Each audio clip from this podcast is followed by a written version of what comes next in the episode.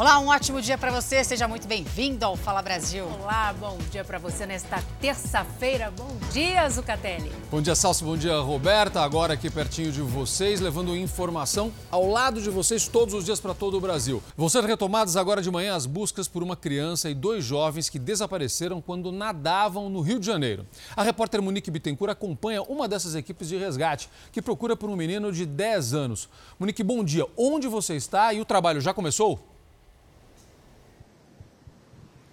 Bom dia, Zucatelli. Bom dia para todo mundo que nos acompanha. A gente está às margens do rio Guandu, aqui em Niterói, em Nova Iguaçu, na Baixada Fluminense, onde o menino Guilherme Mendes, de 10 anos, desapareceu no último domingo. Ele mergulhou nesse rio e não foi mais localizado. As buscas ainda não foram retomadas, mas a família chegou bem cedinho para acompanhar o trabalho do Corpo de Bombeiros. Na capital fluminense, as buscas são pelo soldado do Exército Maxwell Soares da Silva, de de 20 anos. Os bombeiros usam barcos e motos aquáticas. Um helicóptero também foi utilizado.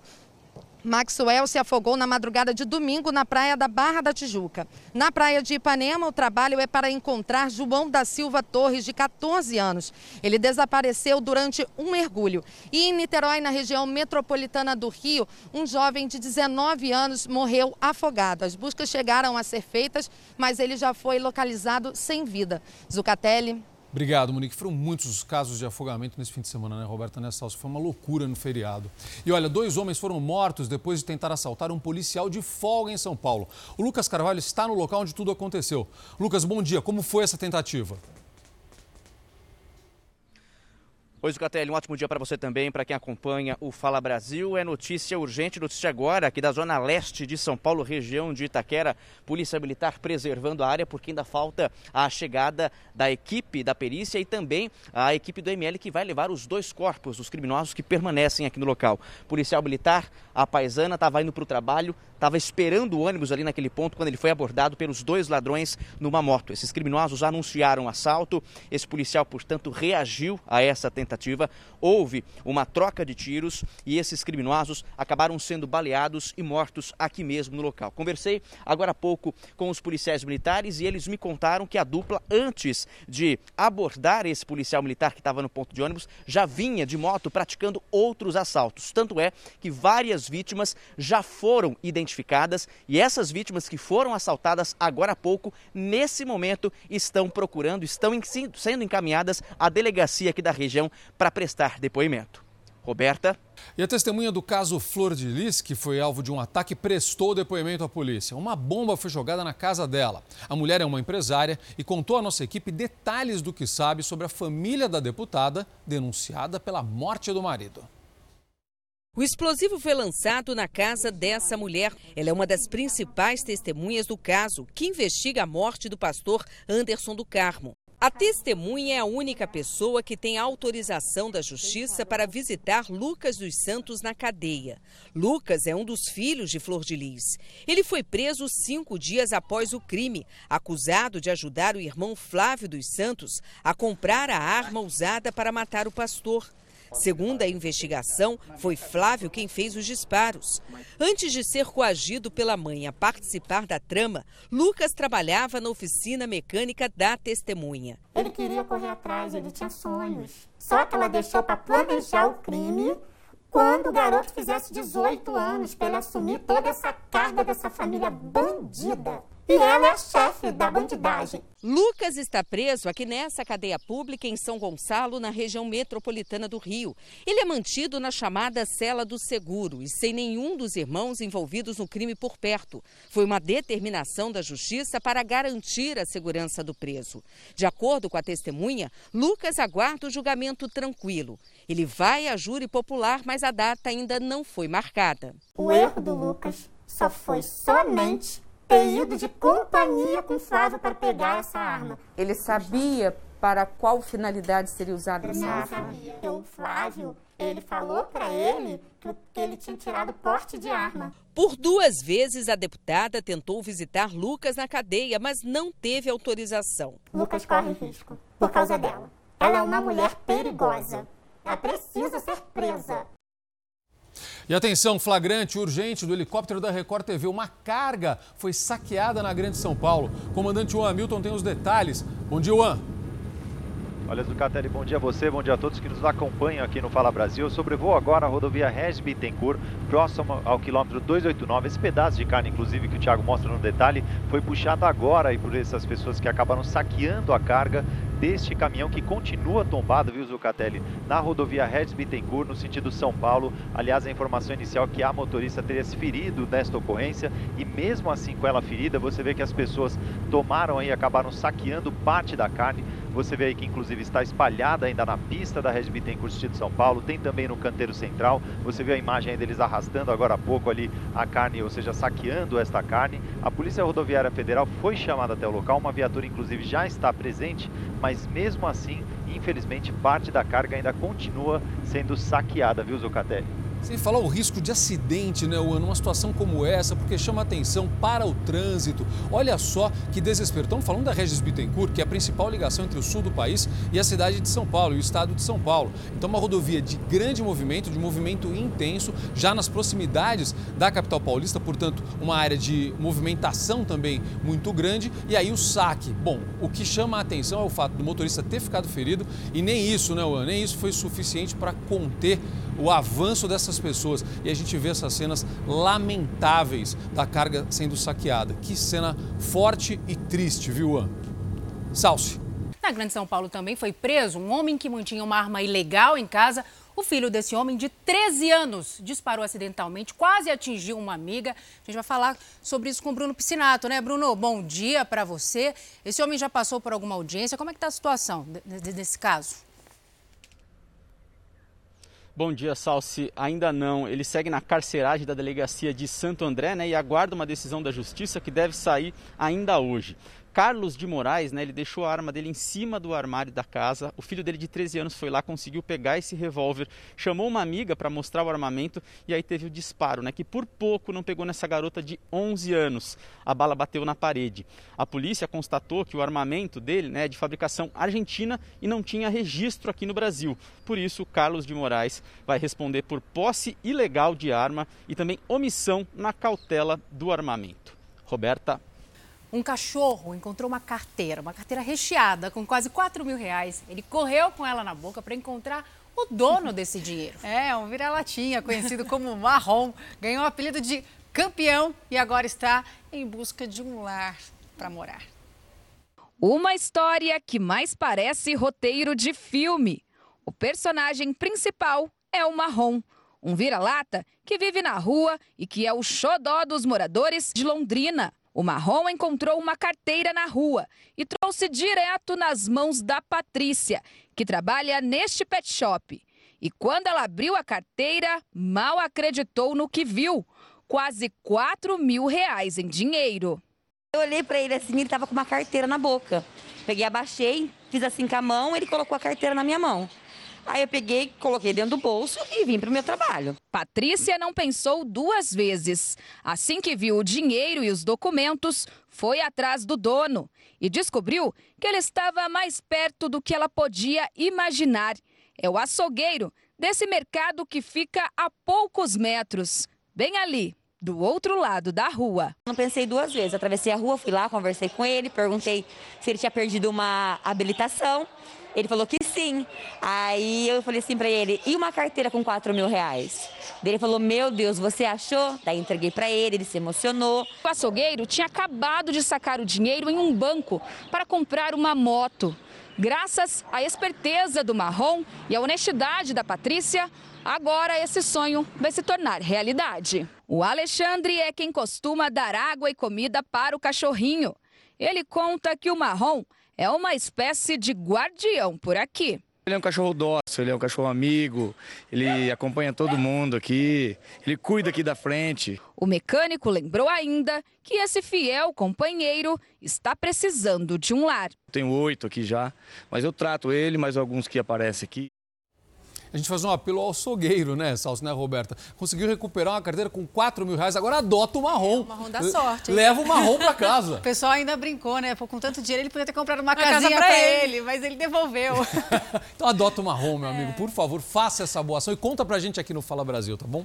E olha, uma operação contra fraudes e saques indevidos em auxílio emergencial acontece neste momento em São Paulo. A gente fala ao vivo com o Emerson Ramos, que está em frente à sede da Polícia Federal, né, Emerson? Bom dia para você, viu? Quantos mandados, hein, são cumpridos até agora? Bom dia, Roberta. Bom dia a todos. Nessa operação são cinco mandados de busca e apreensão e dois mandados de prisão que os agentes estão cumprindo agora aqui em São Paulo. A Polícia Federal estima que essa quadrilha é, desviou pelo menos 45 auxílios emergenciais. É, e como é que funcionava esse esquema? Os criminosos conseguiam é, acesso a, conseguiam alterar informações de vítimas e com essas informações eles pediam cartões novos e usavam os cartões para desviar o dinheiro. Os investigados vão responder por associação criminosa e furto qualificado e podem pegar pena de até 11 anos de prisão. Roberta? Menina de 7 anos sofreu queimaduras provocadas, o Catelli, pelo telefone celular. Olha o perigo. Que absurdo, Roberto. Esse caso aconteceu no Rio de Janeiro. É para lá que nós vamos ao vivo agora com o Wagner Montes Filho. Deixa eu falar com o Vaguinho ao vivo, que está no Rio e vai trazer essas informações para a gente. Vaguinho, bom dia. Como foi que isso aconteceu, meu amigo? Bom dia, Zucatelli, bom dia, Salsi, bom dia, Roberta. Gente, imagina o susto dessa mãe. Ela foi acordar a filha de apenas 7 anos e a menina reclamou de uma certa dor nas costas. Quando a mãe foi olhar, encontrou essas queimaduras no formato certinho do celular nas costas da Ana Gabriela. A menina dormiu em cima do aparelho. A família diz que o celular não é velho, não estava quebrado e nem ligado na tomada. Quer dizer que ninguém esperava que isso pudesse acontecer. A boa notícia é que Ana Gabriela ela está bem e a queimadura não foi grave. Mas fica aí o alerta para as famílias que deixam as crianças dormirem ali próximo do telefone. E o detalhe é que esse aparelho custa cerca de mil reais e o fabricante ainda não se pronunciou sobre o caso. Zucatelli é com vocês no estúdio. Obrigado, Wagner. E olha esse caso aqui. Imagina o seguinte: imagina você pedir uma pizza e aí ela chega faltando um pedaço. Pior do que isso com um pedaço mordido. Isso aconteceu de verdade, foi aqui no Brasil. O Rivaroli tem os detalhes dessa história, no mínimo inusitada pra gente, viu? Rivaroli, bom dia. Como é que foi que isso aconteceu, meu amigo? Eu fiquei imaginando essa pizza chegando pra mim ali com uma mordida. É, bom dia para vocês, o Catelli, para todo mundo. Mamamia, hein? Mas foi isso, aconteceu mesmo aqui em Curitiba, é inacreditável. Um médico, feriadão, em casa com mais três pessoas, deu aquela fome. Pediu a pizza, chamou um delivery e ela chegou desse jeito. Zucatelli, a gente vai ver nas imagens agora, é inacreditável. Esse homem aí, ó, a pizza, o jeito que chegou na casa dele. Ele pediu esse médico, essa pizza, de dois sabores. Os sabores vieram errados. Ele queria frango com catupiry. Aí ele ligou na pizzaria, a pizzaria mandou uma outra pizza para ele com o sabor certo. Quando ele abre a pizza, tá desse jeito. Um pedaço está mordido. Imediatamente ele ligou na pizzaria de novo, fez essa reclamação. O dono desse estabelecimento falou o seguinte: olha, não sei nem o que te dizer. O que eu vou te pedir é desculpa. E já adiantou que o serviço de entrega ele é terceirizado. Agora é o seguinte: esse médico disse que sempre pedia pizza no mesmo lugar, só que não confia mais. Pelo menos ele teve o dinheiro devolvido. Aí a gente perde até a fome, hein, Zucca? Sensacional, Rivarol. É o fim do mundo essa. Obrigado, meu amigo. Um abraço para você. A pizza de Curitiba é muito boa, viu, gente? Aliás. Uma briga de torcidas, infelizmente, causou a morte de um homem em Minas Gerais. Aconteceu de novo. A gente vai conversar em Belo Horizonte com a Maiara Folco, que tem os detalhes para a gente. Maiara, bom dia. Antes de ser assassinado, esse homem teria quebrado o carro de outro torcedor? É exatamente isso, Zucatelli. Bom dia para você, bom dia a todos. Pouco antes do crime, durante uma discussão, ele teria quebrado o veículo do outro torcedor. O cruzeirense Francis Albert Gonçalves, de 22 anos, foi assassinado por integrantes de uma torcida organizada do Atlético Mineiro. Quatro tiros atingiram o homem que morreu na hora. Um dos suspeitos do crime se apresentou na companhia da PM. Outro jovem também foi conduzido para prestar depoimento. Os dois foram ouvidos e negaram o assassinato. Francis não tinha antecedentes criminais, era casado, já tinha uma filha e deixa a mulher grávida. Roberta. O menino de 10 anos brincava com o irmão quando caiu num córrego e desapareceu. Pois é, testemunhas contam que ele foi lavar os pés, acabou arrastado pela correnteza. Com o apoio dos barcos ou dentro do córrego. É dessa maneira que bombeiros e voluntários têm se revezado na busca de um menino de 10 anos que caiu e foi arrastado pela água. O caso aconteceu em Alvorada, cidade da região metropolitana de Porto Alegre. Segundo a informação que os moradores passaram para os bombeiros, Nicolas Ferreira Ribeiro estava brincando perto do córrego com o irmão mais velho quando ele se aproximou da água para lavar os pés. Nesse momento, se desequilibrou, caiu dentro do córrego e desapareceu. Para dificultar, chove em todo o estado desde o fim da semana passada e por isso a correnteza do córrego estava muito forte. Mergulhadores de Porto Alegre se juntaram aos bombeiros de Alvorada para ajudarem nas buscas. A procura é feita em uma área de cerca de 2 quilômetros e pode se estender até o rio Gravataí, ponto onde o córrego deságua. A nossa equipe está no local onde esse menino desapareceu. A Mel Buquerque fala ao vivo de Alvorada. Olha aí, você acompanha as imagens. Mel, bom dia para você. Essas buscas já foram retomadas agora de manhã? Oi, gente, muito bom dia para vocês, para quem nos acompanha no Fala Brasil. As buscas ainda não foram retomadas. Agora há pouco, uma equipe do Corpo de Bombeiros chegou até aqui o local. Esse córrego que vocês já acompanharam as imagens é um córrego bastante extenso, mas não é muito fundo. Só que o que dificulta muito as buscas dos bombeiros é a correnteza, que é bastante forte. Uma equipe do Corpo de Bombeiros estava aqui agora há pouco fazendo uma análise do local para tentar encontrar esse menino, Nicolas Ferreira, de 10 anos, que desapareceu no no último domingo. Hoje já é o terceiro dia de buscas, tem muita gente mobilizada, familiares, amigos, vizinhos, muita gente que se prontificou, inclusive, a emprestar barcos até para andar aqui pelo córrego para ver se consegue encontrar esse menino. A gente segue acompanhando as buscas e traz as atualizações na tela da Record. Voltamos ao estúdio do Fala Brasil. Obrigada, Mel. Imagina a apreensão da família o dia está nublado, né? O tempo nublado por lá, chuvoso, complica ainda mais, né? A procura pelo garoto. A gente deseja boa sorte. Obrigada, Mel, pelas informações. E pelo menos nove cidades retomam as, as aulas presenciais hoje no Rio Grande do Sul. A gente vai a Porto Alegre conversar com Alexandre Gamon. Alexandre, bom dia para você. Esse assunto polêmico, né? Como será a volta desses alunos? Bom dia, Salsi, Roberta, amigos do Fala Brasil. O governo do estado informou que 11 das 21 regiões do Rio Grande do Sul estão preparadas para retomar as atividades presenciais de educação infantil. A partir de hoje, segundo o decreto do governo estadual, crianças de 0 a 5 anos e 11 meses podem voltar a frequentar as escolas. São regiões que cumprem a regra de estar ou em bandeira amarela ou há duas semanas, no mínimo, em bandeira laranja. Grande parte do estado está ignorando o decreto.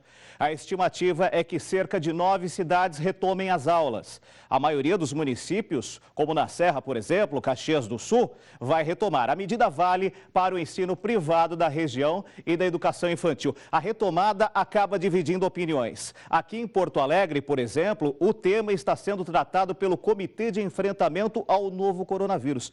A capital está na bandeira vermelha e, por enquanto, a reabertura das escolas fica proibida. Voltamos aos estúdios do Fala Brasil. É o que você disse, Alexandre. O assunto divide opiniões e a gente segue falando sobre isso. Obrigada pela sua participação. Amanhã a gente conversa de novo. A gente segue nesse assunto, porque aqui no estado de São Paulo, 128 cidades anunciaram que também vão voltar com as aulas a partir de hoje. A gente fala agora com a Maria Carolina Paz. Maria, bom dia para você. Quais são os critérios para que as escolas voltem aqui em São Paulo? Bom dia para vocês, a todos que nos acompanham aqui no Fala Brasil. Vamos lá. As escolas estaduais vão receber 20% da capacidade dos estudantes de todas as séries. Já a rede municipal e as escolas particulares são permitidos até 35% dos alunos da educação infantil e dos primeiros anos do ensino fundamental. E 20% da capacidade para os anos finais do ensino fundamental e ensino médio. A Secretaria da Educação disse que cada instituição fica responsável por definir o revezamento e cada aluno deve ter ao menos um dia de aula presencial por semana. Neste momento, o retorno só vale para o reforço presencial e com autorização dos pais ou responsáveis. Lembrando que a capital e as cidades da Grande São Paulo optaram por não retornarem às aulas neste momento. Roberta? Obrigada, viu, Maria? Um restaurante italiano funcionando junto com o japonês. Imagina essa combinação. Pois é, um hambúrguer preparado ao lado de carnes argentinas. Hum, acho que Acho que gostei da ideia.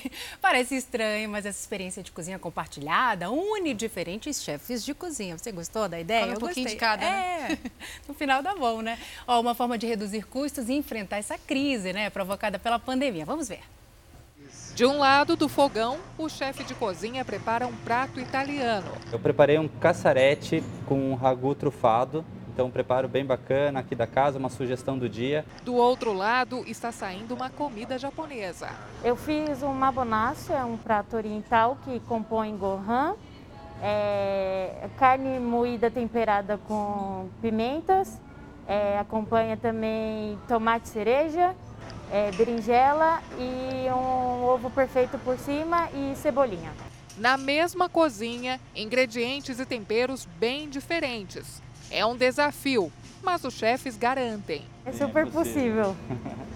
É, a, o começo assim a gente achou né, um pouco difícil, mas a operação tá bem de boa. O espaço físico do restaurante japonês teve que ser fechado na pandemia. E compartilhar a cozinha com o italiano foi uma forma de continuar funcionando para fazer entregas. No fim das contas, os dois lados tiveram vantagens. Esse conceito é, veio para minimizar os custos da, das duas operações do grupo, né? E a gente está fazendo as coisas acontecer da melhor forma possível. A inspiração para cozinhas compartilhadas como essa veio dos Estados Unidos, mas é uma ideia que já se espalhou no mundo inteiro. Esse mercado cresce globalmente a uma taxa de 20% ao ano. Aqui no Brasil, esse modelo de negócios ficou mais forte agora mas segundo os empreendedores, é uma tendência que veio para ficar. Anselmo tem um restaurante especializado em carnes argentinas, que ficou fechado na quarentena. Há quatro meses, ele começou a dividir a cozinha com uma hamburgueria para trabalhar no sistema delivery e conseguiu evitar prejuízos. Vale a pena em economia, senão estaria muito difícil hoje, só uma coisa. Os donos planejam agora reabrir os dois restaurantes em um mesmo espaço. E além da cozinha, compartilhar também os clientes. E já tem pessoas perguntando quando que vai reabrir né, o espaço físico, sendo que o delivery já está voando já. É isso que é, que é muito legal. Quatro pessoas sobreviveram à queda de um helicóptero no interior do Pará. A aeronave desapareceu no último domingo, foi encontrada nesta madrugada. A Amanda Pereira tem os detalhes para a gente. Amanda, bom dia. Quem são os sobreviventes? Olá, bom dia, Zucatelli, bom dia a todos. São dois policiais militares, o filho de um deles, de 10 anos, e o piloto. Eles ficaram 50 horas desaparecidos. Essas imagens foram feitas agora há pouco, quando as vítimas já tinham sido resgatadas. As buscas estavam sendo feitas por uma equipe da Força Aérea Brasileira desde o último domingo.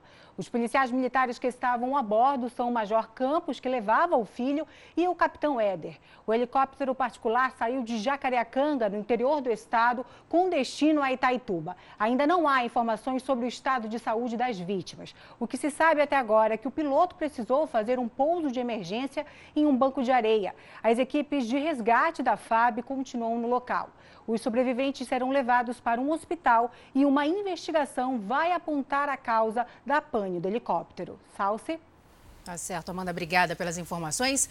Dois partidos políticos oficializaram os candidatos à Prefeitura do Rio de Janeiro nas eleições de novembro.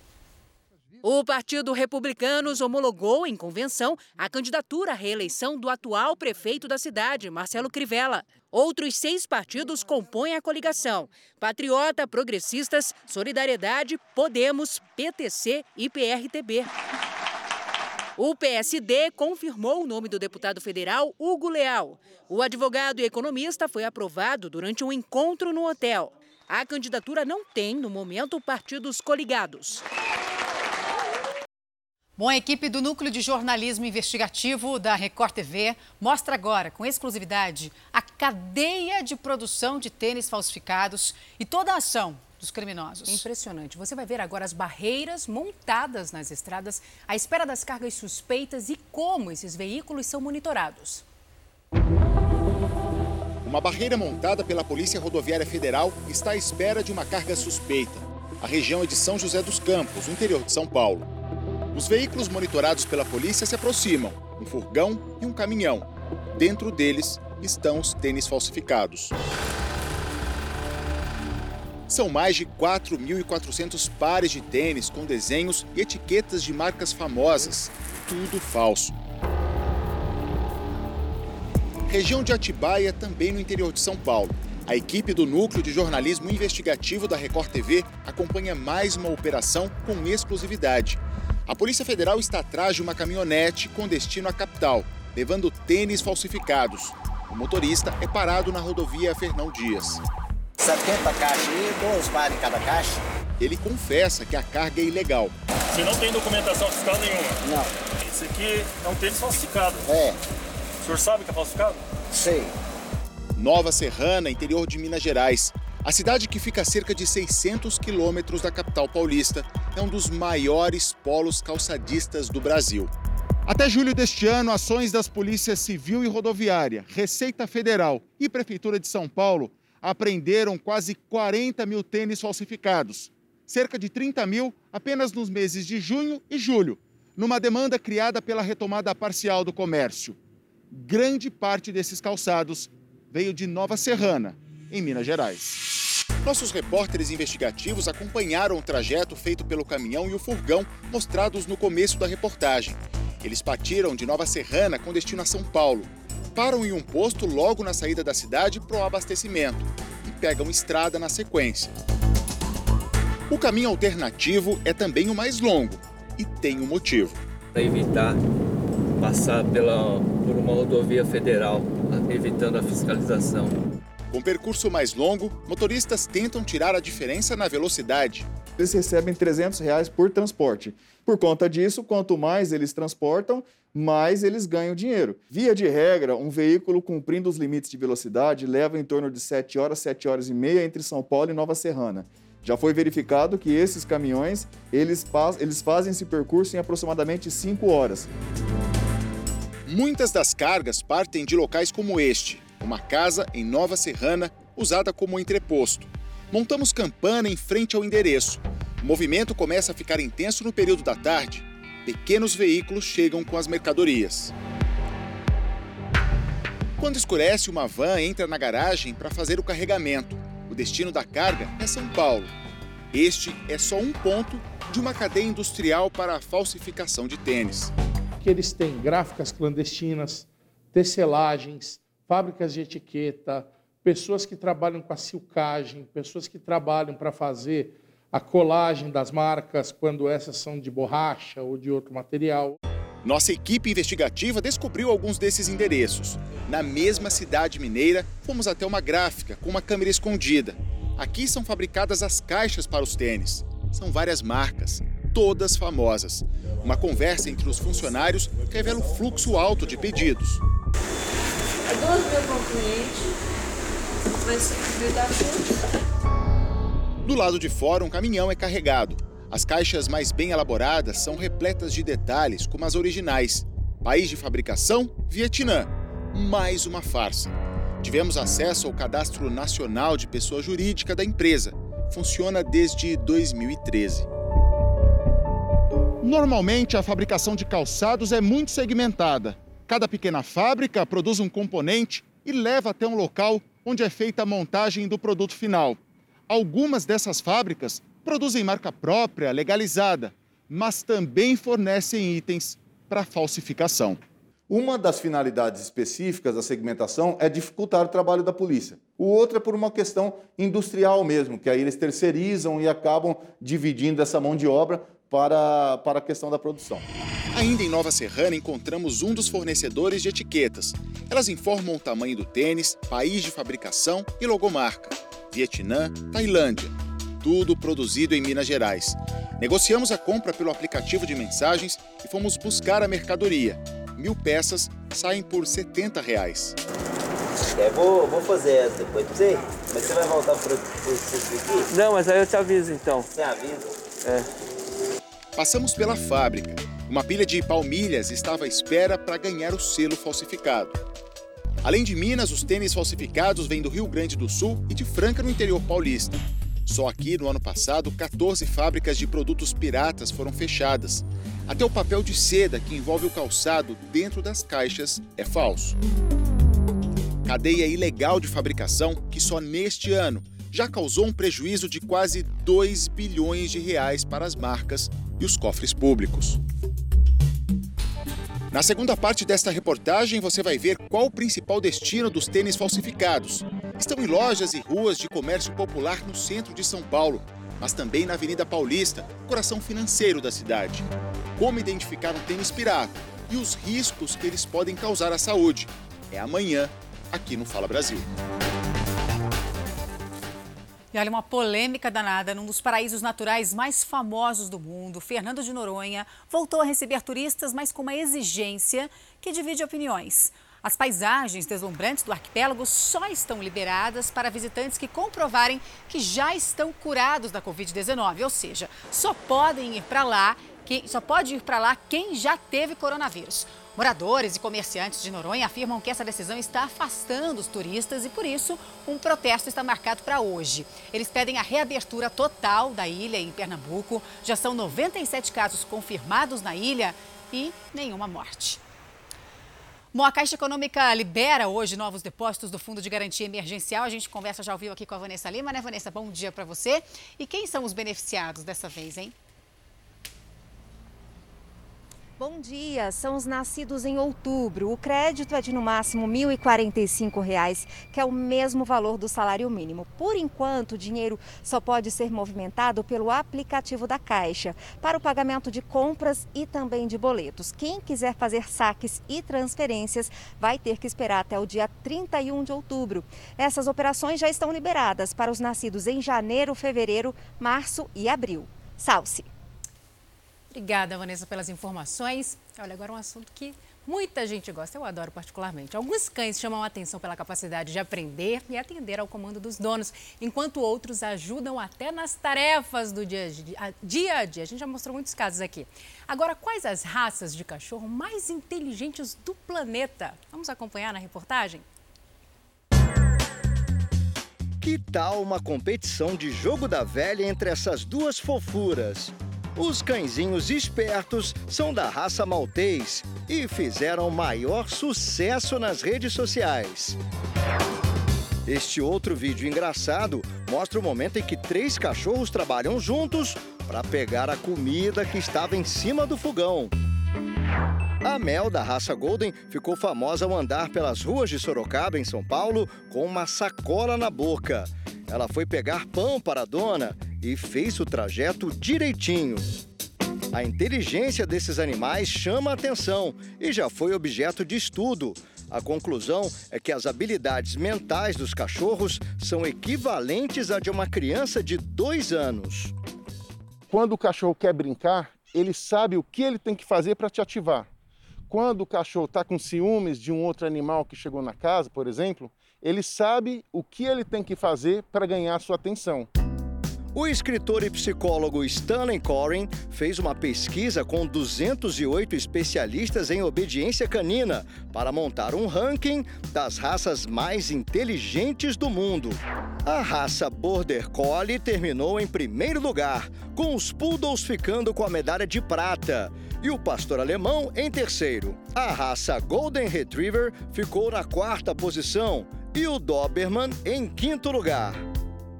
E agora nós vamos ver na prática como esses cães super inteligentes respondem aos comandos e o que eles são capazes de fazer.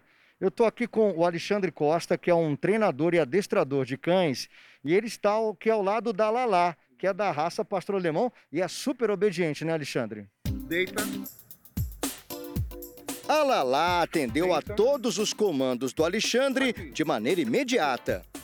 Deita. Mas o Alexandre não tem só cachorro grande no seu centro de treinamento. O Pipoca, da raça Jack Russell, é um cãozinho muito agitado.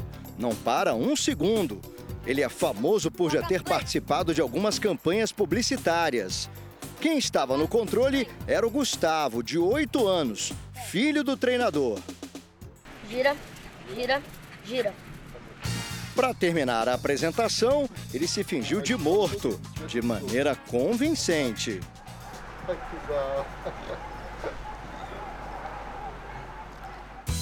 Achou o pipoca fofo? Então olha só para este filhote de pastor alemão que ainda nem tem nome. Ô, Lucas. É, pronto. Ele vai ficar durante dois anos treinando com Alexandre e depois já tem destino certo. Vai para a França ser um cão farejador. Para fechar a nossa aventura, decidimos conhecer pessoalmente um cão da raça que lidera o ranking dos mais inteligentes do mundo. O Esqui é um border collie bastante ativo e concentrado. E olha que ele já tem seis anos e não dá para ser considerado um jovem. Mas olha só o que ele é capaz de fazer. Sobe. Oh. Ok. O que eu, eu noto nos Border Collies é a, a vontade de trabalhar é muito maior do que muitas outras raças e eles têm uma facilidade de leitura, principalmente corporal, que é muito grande. A verdade é que grandes ou pequenos, fortes ou mais frágeis, das mais variadas raças, esses cães nos encantam pela inteligência, energia e pela facilidade em aprender. Finalmente chegou o grande dia. A Fazenda 12 estreia hoje na Record TV, todo mundo ligado. A edição desse ano está cheia de novidades para o público. É, uma delas é o quadro Sofazenda. Nele, o humorista carioca vai opinar e torcer igualzinho ao telespectador em casa, hein? O José Givanilson não vê a hora do reality show começar. Difícil de acreditar que um telespectador ansioso desse jeito, até três anos atrás, falava coisas assim pra mulher. Eu, eu falava que ela tava perdendo tempo, que não, era nada, não tinha nada a ver aquele programa. Mas no fundo, no fundo, ele já era um fã da Fazenda. Ela falava, você não vai assistir comigo não? Eu falei, não, eu vou dormir, que amanhã eu vou acordar cedo. Aí, de repente, eu tava perguntando para ela, é, quem saiu? Quem, quem é o fazendeiro? Aí ela, ela falava, é, você já tá gostando, né? Um humorista no papel de fã da Fazenda. Muita gente vai se identificar com esse telespectador sentado em outro sofá. Carioca vai divertir o público com situações engraçadas a partir do olhar de quem está em casa. Tem muita gente que não admite que assiste, né? Mas, mas tá com o olhinho assim, ó. Ó, daqui. Eu não vejo esse negócio, não. Isso aqui. Ih, rapaz. Olha lá, olha lá, olha lá. Olha lá, ô, ô, ô, Flávia, olha isso aqui. Sabe? Tem muito isso, tem muito isso. O quadro de humor ganhou o nome de Sofazenda, o sofá de quem vê a fazenda. E traz para Carioca o desafio de contracenar com ele mesmo no papel da mulher do telespectador um aparato tecnológico, né? A Record está fazendo altos investimentos, estúdios muito tecnológicos, a gente consegue fazer aí uma equipe técnica espetacular e a gente consegue fazer isso. Sabe aquela saia justa por causa de uma participante bonita? O telespectador pode se apaixonar por uma mulher da fazenda e a esposa fala assim: o que, que você está olhando? Eu estou olhando o quê? Não, não tem nada a ver disso, não. Você acha ela bonita, porque, né? São situações assim, entendeu? Já aconteceu situação parecida nesse outro sofá. Ela falava assim, é, você tá gostando de cada das, das mulheres na piscina, né? Aí eu falava, não, amor, nada, nada disso. O Carioca vai ficar de olho em tudo que está rolando no reality show, porque é a partir das polêmicas, desentendimentos e outras situações que acontecem na sede da Fazenda que vão surgir as ideias para o quadro de humor. O Só Fazenda é lá, mas na verdade ele já começa a nascer aqui, nesse sofá, a partir do que você está vendo, né? Exatamente. Olhando o programa, vendo a internet, formando essa. É, é, aqui, lá e internet, formando essa tríade, a gente compõe ou só fazendo com o time também no grupo, falando, pô, isso é legal, isso não é, isso é bom, isso não é. Né? Então depende muito do programa. Ele promete ficar ligado no reality até de madrugada. Pode ser uma briga três horas da manhã, às vezes eu tô quase dormindo, mas sai uma briga, eu- você acha que eu, eu vou perder o sono? Vale a pena conferir o que o carioca vai aprontar. Diversão. Vamos nos divertir juntos. Tem coisa melhor do que se divertir com o público, né? Confabular com o público.